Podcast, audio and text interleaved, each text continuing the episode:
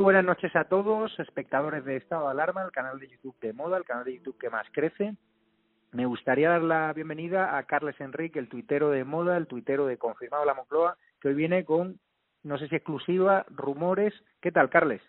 Hola, buenas noches, en primer lugar. ¿Cómo te encuentras? Bien, cansado, pues ya llevamos muchos días con esto, pero bueno, todavía estamos en forma. ¿Qué se está cociendo en la Moncloa? No, hoy ha sido un día de muchos temas de economía, es decir, piensa que llega a final de mes, el día 30 se cierran las listas para los pagos del ERTE del 10 de mayo, son conscientes de que mucha gente no va a entrar y ya se han puesto una fecha en el calendario que es el 10 de mayo, que puede ser un día conflictivo, porque vamos a tener bastante gente que no va a cobrar y van a enlazar casi tres meses sin cobrar. Madre mía.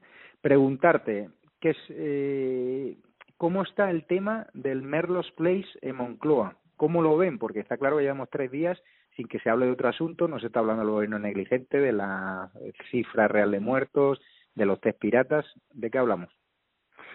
Mira, pues la verdad se lo han tomado y suena muy vulgar, pero un poco con cachondeo y, con viento a favor. Es decir, tenemos una oposición que va como va, unos medios que viran lentamente y ahora solo nos faltaba a, a Jorge Javier chillando como una loca. Entonces, claro, el gobierno, digamos, les ha venido de perlas el tema y bueno, a partir de allí cada uno que haga el circo que quiera hacer. Yo es un tema que personalmente no, no acabo de valorar que, que un señor por mover la entrepierna tenga que ser más importante que 30.000 muertos. Pero bueno, estamos hablando también de un periodista de segunda, es decir, que tampoco es alguien que, que debamos perder mucho tiempo con él.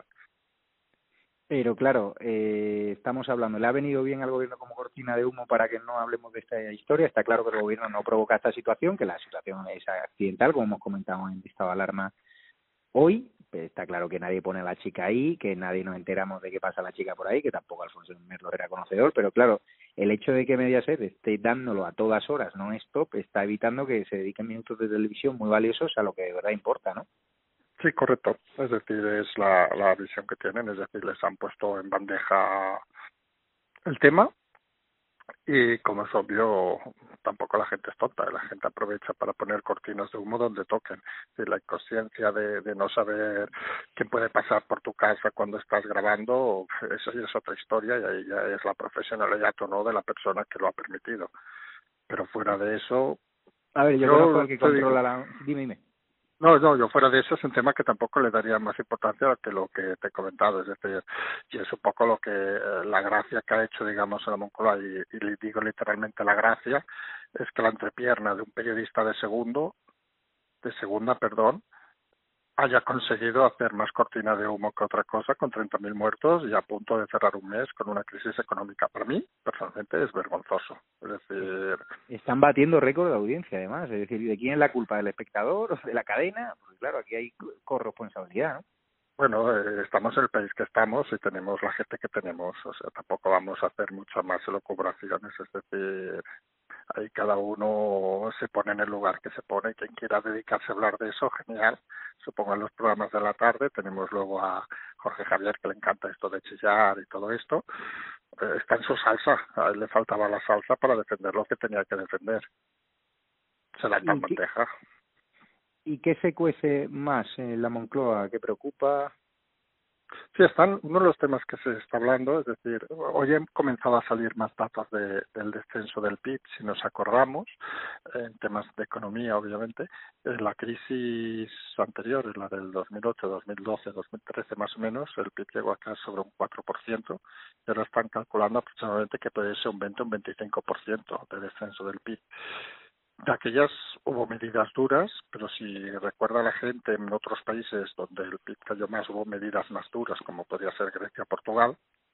Y entonces uno de los temas que, que ya comienza a estar sobre la mesa es que posiblemente, y esto sí que es una información que podríamos decir que damos en exclusiva, se está barajando la posibilidad de modificar, a ver cómo lo podemos decir finalmente a estas horas, la salida de cuerpos que creen que nunca pueden salir de la organización del Estado, del Estado. Es decir, resumiendo, los funcionarios solo pueden perder su plaza en este país por cinco causas, por renuncia, por pérdida de nacionalidad, por la jubilación, por una sanción administrativa y, si no recuerdo mal, por condena.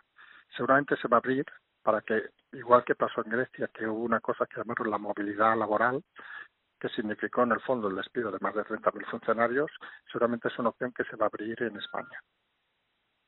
Mm, interesante. ¿Y cómo va el tema Robles?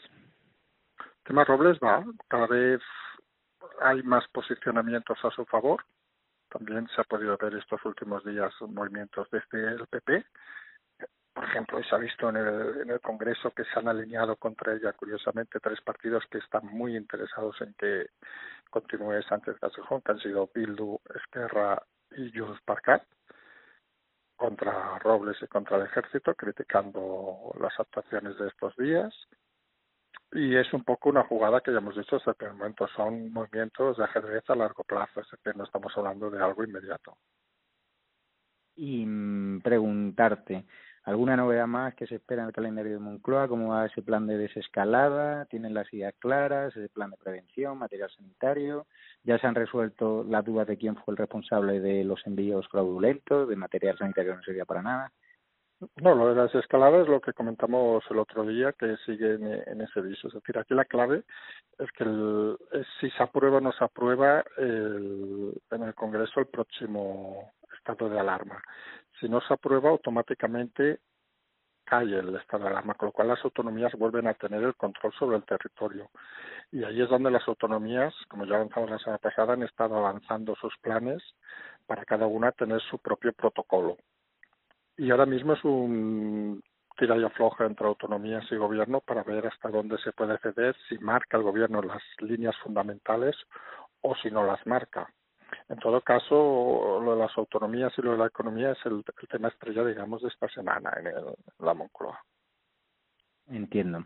Y bueno, ¿alguna película para estos días o no? ¿Qué has visto bueno, semana? Eh, estos días toca descansar, que ya llevamos muchos días, piensa que llevamos casi 40 días con esto, y que te voy a decir a ti, intensos, y, y se hace necesario a veces descansar un poco. Bueno, curioso cómo eh, el público barcelonés salió en masa, ¿no? Y estampilla con los niños, ¿no? Un poco peligroso eso, ¿no? Yo en eso tengo la opinión de que al final somos una sociedad mediterránea y los mediterráneos somos más de estar en la calle que de estar enterrados. Somos poco disciplinados, lo cual para algunos puede ser muy negativo, pero en otros aspectos es muy positivo. Entonces yo en ese sentido las valoraciones de cada uno no me parecen mal y, yo soy de los que piensa que, que quizá el confinamiento ha sido técnicamente un error en su momento y lo vamos a pagar a la larga. Entiendo. Vale, pues muchísimas gracias, Enrique. Nos vemos el miércoles y tráeme contundencia. ¿Por qué? Porque es que hay espectadores que te siguen con mucha atención, pero otros que nos mandan mails preguntando si son bulos lo que cuentas, si son rumores o si son informaciones contrastadas. ¿Tú algún día podrás contarnos quién es la garganta profunda o al menos dar pistas no? No, sobre la primera parte, como ya te comenté alguna vez, y, ahora como son horas nocturnas, sabes que no hay ningún problema, a mí la opinión de quien opine que son bulos, etcétera, a mí me la suda bastante, sé que es muy vulgar, pero me la suda bastante, y con quien intercambiamos simplemente nos reímos de esas opiniones algunos somos conscientes de la información que manejamos, otra gente no lo es, pero bueno, cada uno con su responsabilidad. Y obviamente lo que hemos dicho desde el primer día, la política es un arte que no se gestiona en dos minutos. Es un arte que tiene su tiempo, sus movimientos y al final lo que uno debe analizar muchas veces son las tendencias. Y si nos fijamos, las tendencias que se han marcado desde el primer día, en el caso aquí de esta alarma con el tema Robles, se van confirmando día a día. Es decir, son tendencias que están claramente definidas y en ese sentido van funcionando. Que sean más lentas o más cortas, bueno, eso depende de cada timing político también.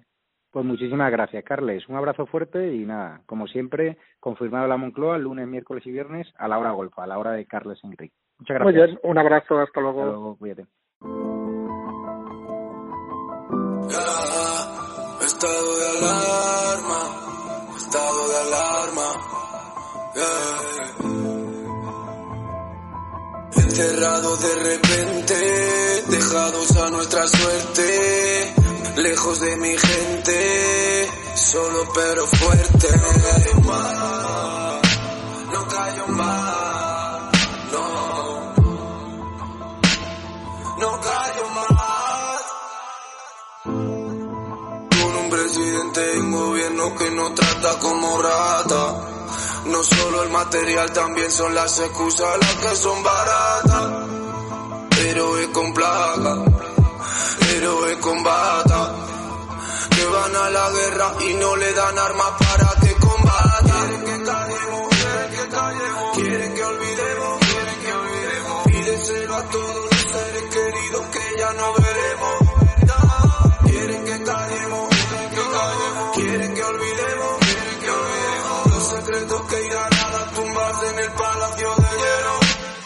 Muchas almas vuelan a diario, millones de velas en los santuarios, demasiadas cruces en el calendario, un país entero contra un adversario, hospitales con mares de voluntarios, todos los balcones llenos en mi barrio, aplausos que se escuchan hasta el planetario para ángeles vestidos de sanitarios. Nos está costando